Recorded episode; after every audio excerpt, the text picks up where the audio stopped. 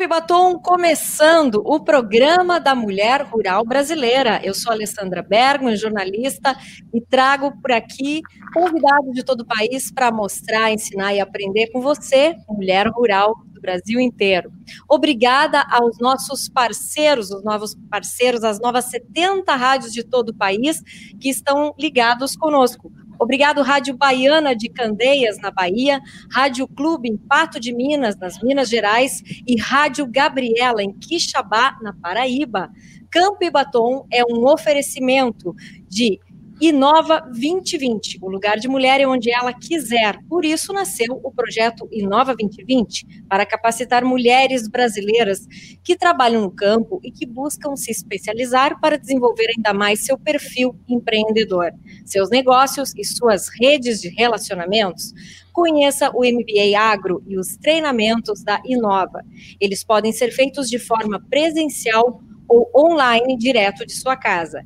Inova 2020, mulheres que transformam o agronegócio. Saiba mais em www.mbaagro.org ou pelo fone 61 981 com Hermínio o polêmico caso de harmonizar a produção de soja com a rotina das abelhas. Para falar sobre esse assunto hoje, dois grandes especialistas estudiosos sobre estes belos animais que são as abelhas, esses belos insetos. A pesquisadora da PUC-RS, Bettina Blurten, e com o agrônomo da Embrapa Soja e membro do Comitê Científico da Associação Brasileira de Estudos das Abelhas, a Abelha, Décio Gazzoni. Bem-vindos ao Campo e Batom. Bem-vinda, Betina, ao Campo e Batom.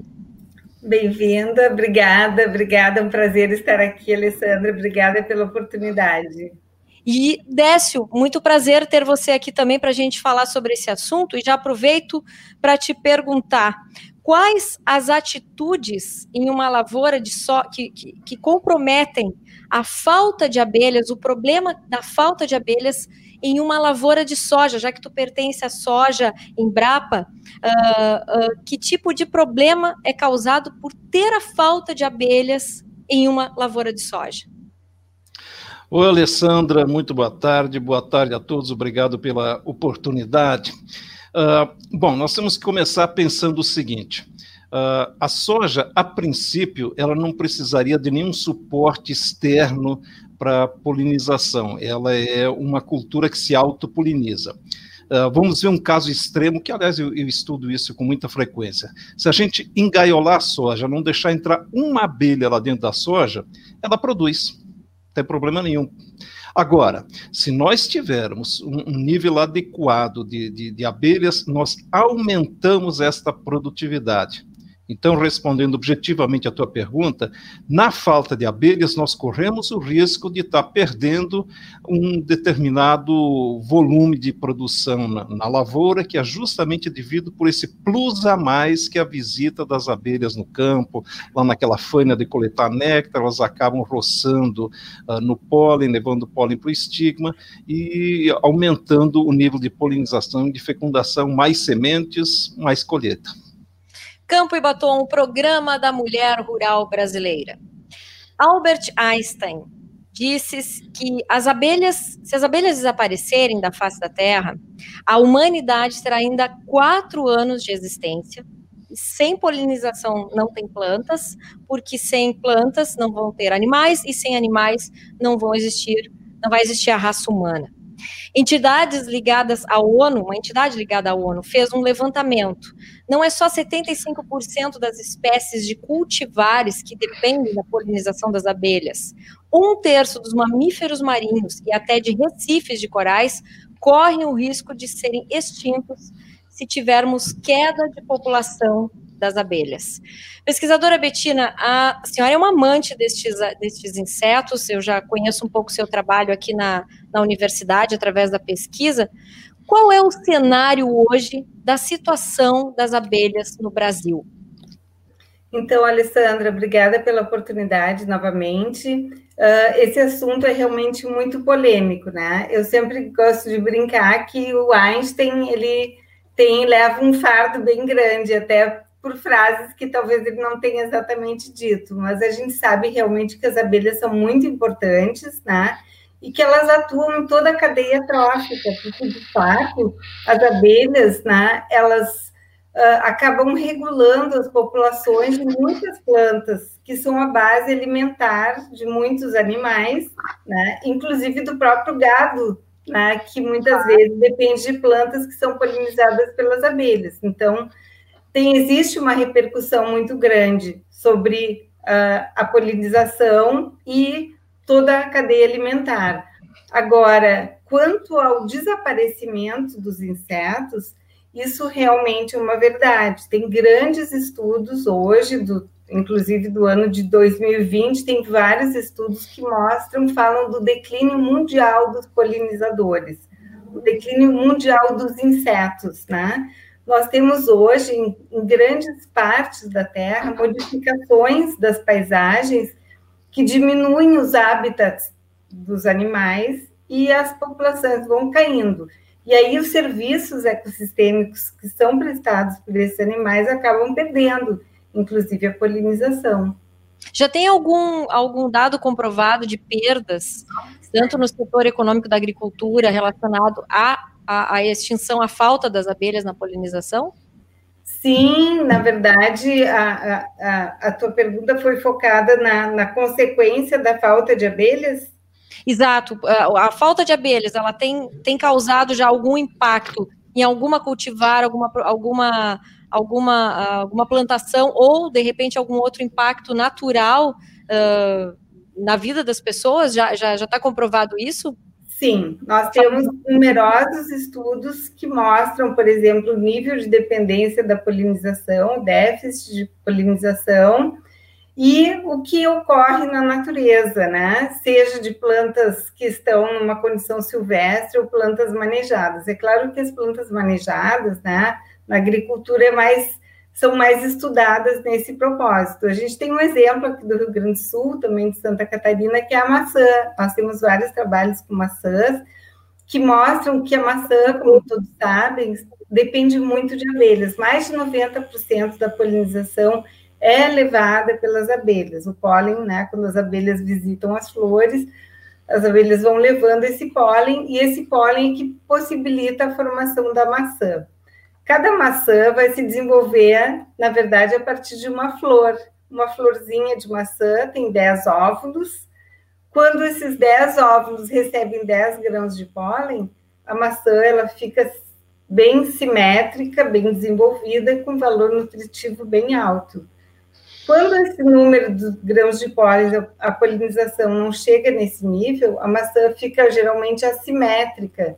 Né? Então, o que a gente vê hoje é que mais de 50% da maçã do mercado não atinge esse nível de polinização. Então, um desafio quando vocês forem ao supermercado, comprem uma maçã, né? Peguem a maçã, cortem ela ao meio e aí vão contar o número de sementes aparentes. Se tiver 10 sementes, é porque ela foi bem polinizada, mas geralmente a gente tem umas 6, 7 sementes. É sinal de que tem uma, um déficit, uma carência de polinização. É um exemplo apenas. Miguel, Miguel Ângelo Ziegler Arboit. Muitas pessoas aqui mandando o seu alô, mandando já suas perguntas para o Campo e Batom. Obrigada pela presença, Miguel. Fábio Santos também, muito obrigado pela presença. Uh, uh, Betina, existe alguma espécie que já está em extinção no Brasil ou está à beira da extinção? Alguma das. E quantas espécies de abelhas hoje a gente tem no nosso, no, nesse universo aqui do, do, do Brasil que podem polinizar e que são responsáveis pela polinização? É, na verdade, uh, nós temos algumas espécies indicadas como ameaçadas de extinção na lista das espécies, na lista vermelha das espécies, tanto dos estados do Brasil quanto da lista brasileira. Tem algumas poucas espécies indicadas. Aqui no Rio Grande do Sul, por exemplo, nós temos quatro espécies ameaçadas de extinção. Mas, de fato, a ameaça ela é muito maior do que dessas poucas espécies indicadas, porque faltam estudos. A lista dessas espécies ainda é pequena porque faltam estudos em grande parte. Eu posso dizer que, de um modo geral, as abelhas silvestres, essa grande fauna de abelhas silvestres que nós temos no Brasil, né, talvez de umas duas mil espécies, três mil espécies de abelhas conhecidas que nós temos hoje, uma grande parte delas não, é abelha, não são abelhas, uh, não é de abelhas que são manejadas, são abelhas pequenininhas que não formam colmeias e que as pessoas nem conhecem essas abelhas, nem sabem que são abelhas muitas vezes. Então, o status de conservação dessas abelhas é pouco conhecido. Então, um desafio que nós temos é o monitoramento das abelhas. Seria importante não monitorar só as abelhas, talvez os polinizadores, mas as abelhas são excelentes bioindicadores. Então, uhum. se a gente pudesse ter áreas de monitoramento de longo prazo de polinizadores, a gente poderia dizer as tendências né, dessas populações a longo prazo. Hoje, do Brasil, a gente tem alguns estudos, mas realmente a gente precisa ter mais dados bem consolidados para mostrar de uma maneira mais clara as tendências dessa situação. Doutor Décio, ah, uma pergunta para o senhor. A gente está ah, agora, nos últimos dois dias, a nuvem de gafanhotos está se aproximando aí do Rio Grande do Sul, está pouco mais, pouco mais de 100 quilômetros aqui da fronteira da, do Barra, da Barra do Quaraí, no Rio Grande do Sul, é, e, a, e a tendência né, a, da, das autoridades locais é a aplicação de inseticida nesses, nesses, nesses insetos. Até que ponto isso pode prejudicar outros insetos, como as abelhas? Essa, essa aplicação aérea ou aplicação terrestre também que eles se, promovem, se, se propõem a fazer. Que tipo de consequência isso pode causar? Tem alguma consequência mais impactante nesse sentido? Tem. Mas, mas, antes disso, se me permite, quando você fez a pergunta para a Betina, além do, do, do, que a Betina falou, nós temos que pensar o reverso porque em alguns casos, e vou citar o exemplo da China, que é bem característico, a perda de habitat levou uma perda tão grande de abelhas que eles têm hoje dificuldade para a produção de algumas frutíferas, algumas rosáceas, como pereira, macieira, pessegueiro, etc. E eles têm que pagar mão de obra para fazer o trabalho das abelhas. Então tá, fica cheio de chinesinho pendurado nas árvores, polinizando, Sim. coisa que era feito de graça pelas abelhas, e o produtor hoje tem que pagar o preço. Então não deixa de ser um, um custo, um prejuízo que ele tem. Mas agora, voltando para a tua pergunta, uh, um, o gafanhoto da praga é, é, é, é, relativamente comum, essas nuvens se formam em algum lugar aí no, interior do, do Paraguai, costumam descer pela Argentina, uh, e esse ano uh, chamou atenção, porque é uma nuvem realmente muito grande, muito grande, é claro que ninguém contou, mas as estimativas variam de 200 a 400 milhões de, de gafanhotos, é feito por, por amostragem, e chegou muito próximo do, do Rio Grande. Então, considerações que nós temos que fazer. A primeira delas, é, gafanhoto, ele come o que tiver de verde pela frente, por onde ele passa é terra arrasada. E ele pode sobreviver aí 60, eventualmente até 90 dias, dependendo das condições de alimentação e das condições de clima e nós temos aí já uns 45 a 50 dias que essa nuvem se formou e saiu do Paraguai.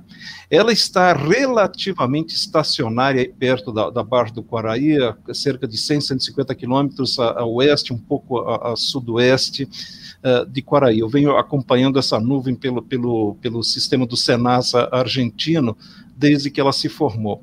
Uh, tudo depende de algumas coisas, e fundamentalmente eu diria de temperatura, se a gente tiver uma frente fria no Rio Grande, isso acaba afastando esses gafanhotos, e principalmente se nós tivermos um vento norte eh, e oeste que, que, que, não permita que a nuvem migre para cá. Eventualmente, ou ela permaneceria, permaneceria na Argentina, descendo para o sul, ou eventualmente entrando no Uruguai. Agora, se eventualmente ela entrar, realmente nós temos diversos problemas. O primeiro é o que eu já falei, ela por onde passa, ela come tudo, seja mata nativa, seja cultura, uh, trigo, canola, campo nativo, trevo, pasto, azevém, cornichão, o que tiver, e entra também em matas e eventualmente entra em cidades, arborização urbana.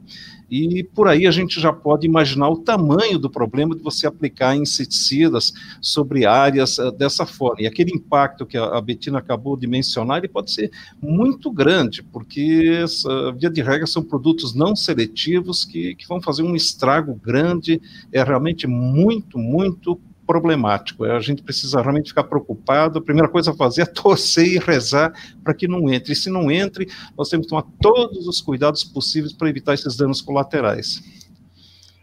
A Angela Balém, uma das participantes aqui do programa, dá uma sugestão relacionada à conscientização dos produtores, que é, ela, é, é, uma, é um problema sério, né, doutor Décio? Também a conscientização dos produtores para fazer o uso correto do defensivo agrícola, da aplicação correta, para que não prejudique as abelhas, o habitat ou a rotina das abelhas.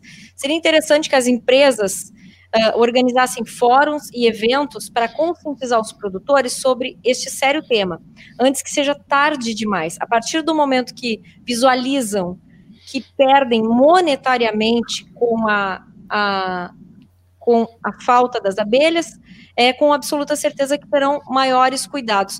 Já existe algum, algum projeto, alguma ação parecida com essa ideia aqui que a, que a colega Ângela aqui está sugerindo uh, no Brasil, doutor Décio? O senhor vê alguma iniciativa nesse sentido? O que, que as empresas poderiam fazer? Porque realmente os produtores, quando a gente não está vivenciando a situação de perto, é difícil a consciência entrar, é difícil o coração entrar, certo?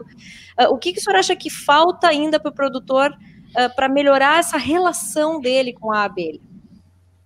Bom, essa é uma batalha constante. Eu, eu, tenho já 50 anos de agronomia, desde que eu saí aí da, da Faculdade de Agronomia da URG, são 50 anos, e, e, a vida me ensinou isso. Você não pode parar de bater e de martelar sempre no mesmo assunto. Se parou um ou dois anos, tem que recomeçar de novo. Péssimo, uh, né?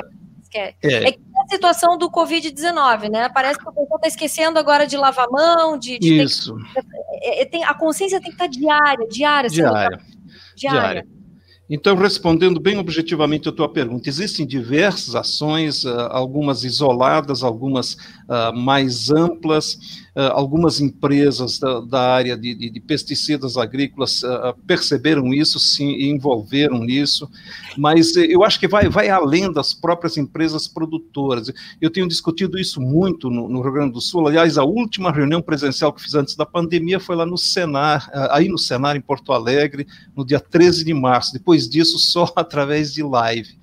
Aliás, foi um dia que, que, que, jantamos, Betina e eu, foram as últimas vezes que trocamos algumas ideias a respeito.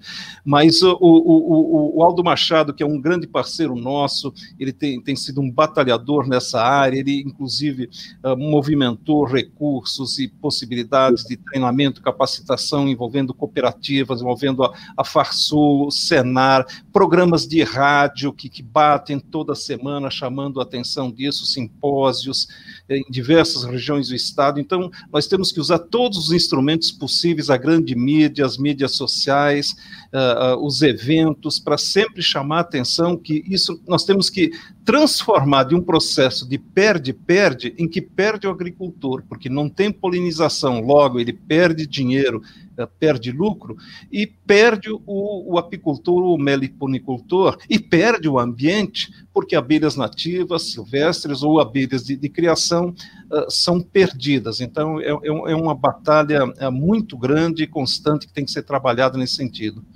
Pois não, pesquisadora Betina? Então, eu acho que tem aqui também um protagonismo do, da própria agricultora, né? do produtor rural, da produtora rural. Eles também podem ser protagonistas nesse processo, se preocupando com, as, com o uso de agrotóxicos e com as boas práticas. Então, os próprios produtos, geralmente, eles vêm acompanhados de, de instruções de uso muito adequadas se, se, o produtor usar aquele, aquele guia que vem junto com o produto, aquele guia de procedimentos, ele já faz uma boa parte do serviço de boas práticas. Também ele pode incentivar o seu extensionista rural, o seu agente rural a melhorar essas práticas, tá? Eu tenho visto que muitas empresas estão preocupadas com isso, com esse assunto de atingir os insetos não alvo, na sociedade, de um modo geral, está bastante preocupada. Então, existe um movimento e tem muito material sobre isso. Existe um... que teve uma evolução consciente de, dos últimos anos para cá relacionado ao tema abelha? Com certeza, as abelhas eram insetos assim detestados. Hoje as abelhas elas já estão quase num grupo separado dos insetos, tem os insetos e as abelhas. Então, acho que melhorou muito a imagem das abelhas, porque as pessoas se dão conta da importância das abelhas como polinizadores, né? Tanto para a conservação dos ambientes naturais, quanto para a própria agricultura.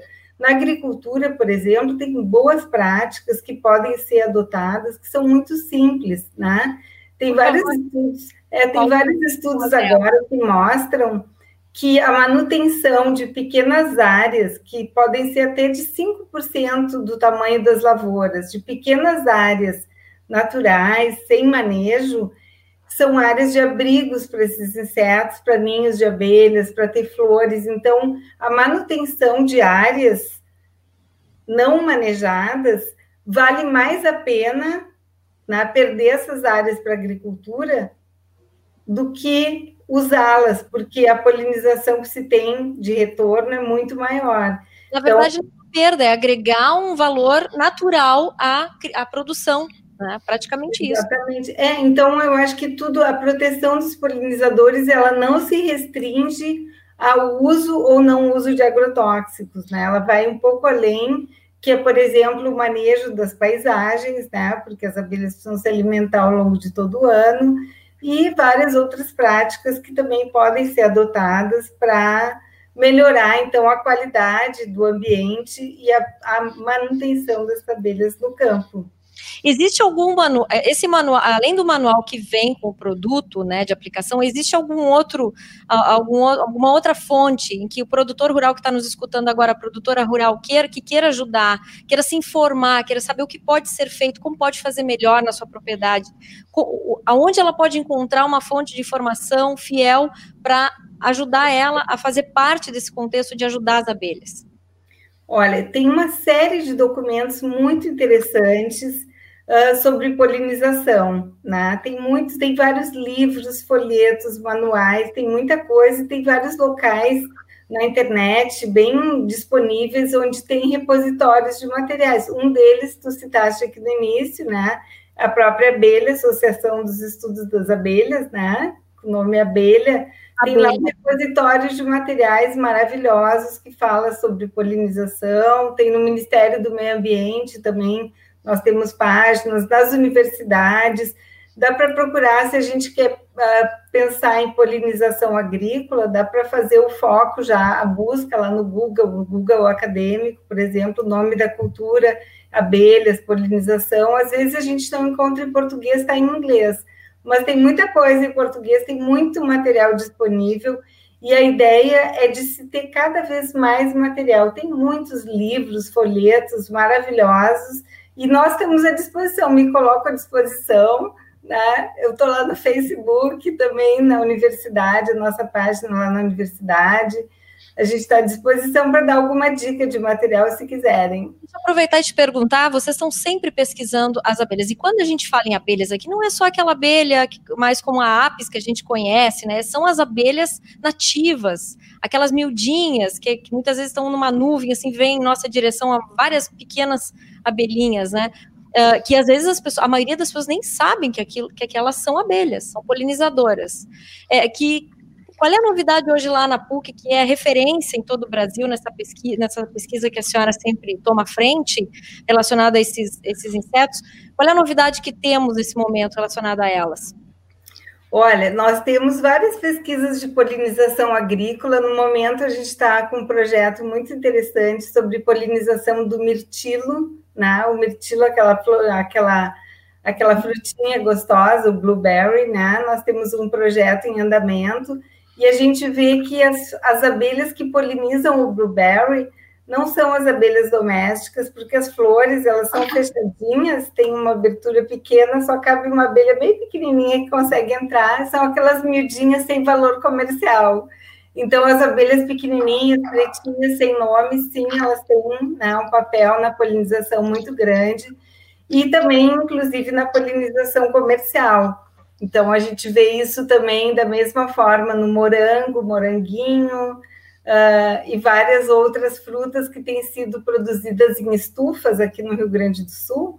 O pessoal está começando a usar fazer manejo de abelhas sem ferrão, essas abelhas que são chamadas de jataí ou abelha mirim, né? Elas estão presentes em todo o Brasil, tem espécies dessas abelhinhas, e elas podem ser usadas, então, para um manejo dirigido na polinização agrícola. Então, a gente tem os resultados ali. Também temos uma linha de pesquisa sobre o impacto dos agrotóxicos sobre as abelhas, no sentido de efeitos não letais, efeitos subletais. Uhum.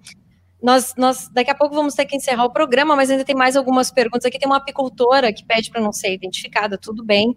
Nós temos uma luta solitária, o apicultor é um, é um guerreiro, porque não temos políticas públicas que defendam as abelhas e, que, e quem as cuida, principalmente.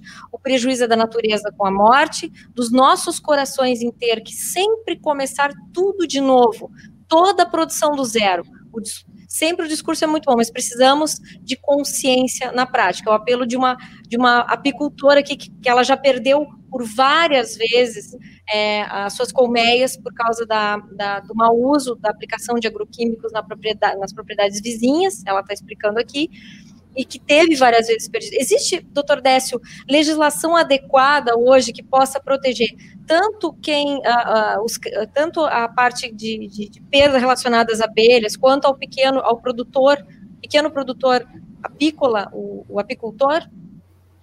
Bom, é, existem diversas legislações. A legislação foco é a Lei de Crimes Ambientais, que, que é de 1998, ela completa 22 anos, e, e que trata justamente do, dos danos causados à flora, à fauna, especialmente a, a, a nativa, mas que uh, de alguma maneira você consegue inserir aí também abelhas de, de criação, seja a ape, seja abelhas sem ferrão. O, o, o, grande problema aí não é em si a, a, legislação, ela te permite enquadramento, mas como em qualquer processo judicial, o grande problema na instrução é sempre você caracterizar o fato de ter sido um ato doloso ou culposo. Uh, via de regra, isso é tido como, como um acidente e fica aquele processo, depoimentos, levantamento de testemunhas, fatos, você não consegue um flagrante, é raro você vê um, um vídeo aí uh, flagrando o momento que, que seja uma prova incontestável. Uh, e, então, o, legislação até existe, o problema todo é realmente a gente estabelecer a culpabilidade, instruir o processo e, e levar até o final. Agora, além, além de, de, políticas públicas, que eu concordo, uh, nós ainda estamos capengando nesse aspecto, uh, uh, tanto a criação de abelhas como um todo, e a mesma proteção de abelhas nativas ainda carece de, de maior apoio, mas também nós temos que, que, que vestir a carapuça. A organização do setor é um setor muito informal, Uh, são, são, são milhões de apicultores no Brasil que, que, que, que, são informalizados, não são profissionalizados. Nós precisamos de união e organização para fazer valer o peso e a pressão para que a gente tenha políticas públicas e apoio. Isoladamente, a gente sempre vai ficar reclamando, gritando e não vai conseguir muita coisa. O Comitê Abelha, inclusive, nasceu com esse propósito também, né, professor? É, principalmente de estudos, mas de alguma forma a gente procura, procura uh, congregar e, e, e, auxiliar nisso. Agora, se, uh, sem, sem união e organização, entidades fortes, representativas, voltadas realmente para o fortalecimento da apicultura, meliponicultura, dificilmente a gente vai ter sucesso. Campo e Batom, o programa da mulher rural brasileira. Nós vamos começar a, a, a terminar, começar a terminar com o programa. Infelizmente, temos uma participação enorme aqui de alguns ouvintes. Amanda Fonseca avisa que tem postagem no Instagram hoje, lá no canal YouTube do grupo de estudos Abelha GEA, que é para todo mundo lá dar uma olhadinha. Uh, muito obrigada também a quem mais aqui? A Amanda, que tem outras pessoas. A Sônia Bonato mandando um alô, diz que está tá ouvindo, está escutando. E também o Aldo Machado fez uma pergunta, né? Pergunta aqui para o doutor Décio: sabemos que as abelhas injetam uh, mais de 43 bilhões na agricultura brasileira, e quando, quanto poderia mais aumentar a polinização feita pelas abelhas? Aquilo que nós já falamos, né, doutor Décio? Então, assim, Betina, você quer fazer um comentário final para o programa, por favor? Pois é, eu gostaria de talvez aproveitar a fala, a, o comentário da dessa última pessoa que, que não se identificou, ah, uh, emoldurando isso que ela falou. Eu me solidarizo muito com as palavras dela, eu acho que é isso mesmo. A perda de abelhas dói, a gente fica nessa situação delicada, então a gente tem que lutar, nós temos que nos unir como sociedade sobre isso e tentar combater essa situação e melhorar as condições que nós temos hoje para os polinizadores e para nós também, né? Porque a gente faz parte desse mesmo mundo. E queria dizer, por fim, que a morte das colmeias de abelhas manejadas representa apenas uma pontinha do iceberg, porque essas colmeias elas são as sentinelas do que está acontecendo todas as outras abelhas que a gente não está enxergando estão sofrendo também, às vezes até em maior grau. Então, eu queria dizer que é muito legal essa iniciativa de vocês de falar sobre esse assunto, muito legal que as pessoas estão preocupadas com isso e nós temos realmente que avançar e tentar mudar essa situação. Está melhor, mas pode melhorar muito mais. Eu vou aproveitar, enquanto a Alessandra volta, para responder a pergunta do, do, do Aldo, nosso grande amigo, aí uma, uma enorme, uma grande liderança, não só no Rio Grande do Sul, como no, no Brasil inteiro, nessa área de apicultura. Olha, a afirmativa dele está realmente muito próximo da verdade. É um estudo feito pela, pela doutora Janine lá na USP, que à época calculou a, a, o aporte, a contribuição da polinização para a agricultura brasileira em 12 bilhões de dólares, a uma taxa de câmbio de 5% daria 60, mas eu diria que seguramente hoje é muito mais, porque a agricultura brasileira cresceu nesse período e, e, especificamente na segunda parte da pergunta dele, os nossos estudos que a gente tem desenvolvido aí com soja mostram que, dependendo de uma série de condições, nós podemos ter ganho aí de 5, 6 e, nos melhores casos, até 10, 11% na produtividade de soja. Vamos fazer uma conta bem rápida, se um, um, um produtor, um, um, um sojicultor aumentar 5 sacos por hectare, só 5 sacos por hectare, a 130 reais o saco, gente, são 650 reais por hectare, isto é muito muito dinheiro. Muito então, dinheiro. Além, é, além, da consciência uh, ambiental, essa, essa sustentabilidade financeira é importante. Se não pesa o outro lado, que pese isso. 650 reais, pensa bem o que você vai fazer, toma muito cuidado, muito carinho nas coisas, porque isso é dinheiro. Esse cálculo para canola aqui no Rio Grande do Sul chega a ser 4 mil reais de diferença com abelhas e sem abelhas.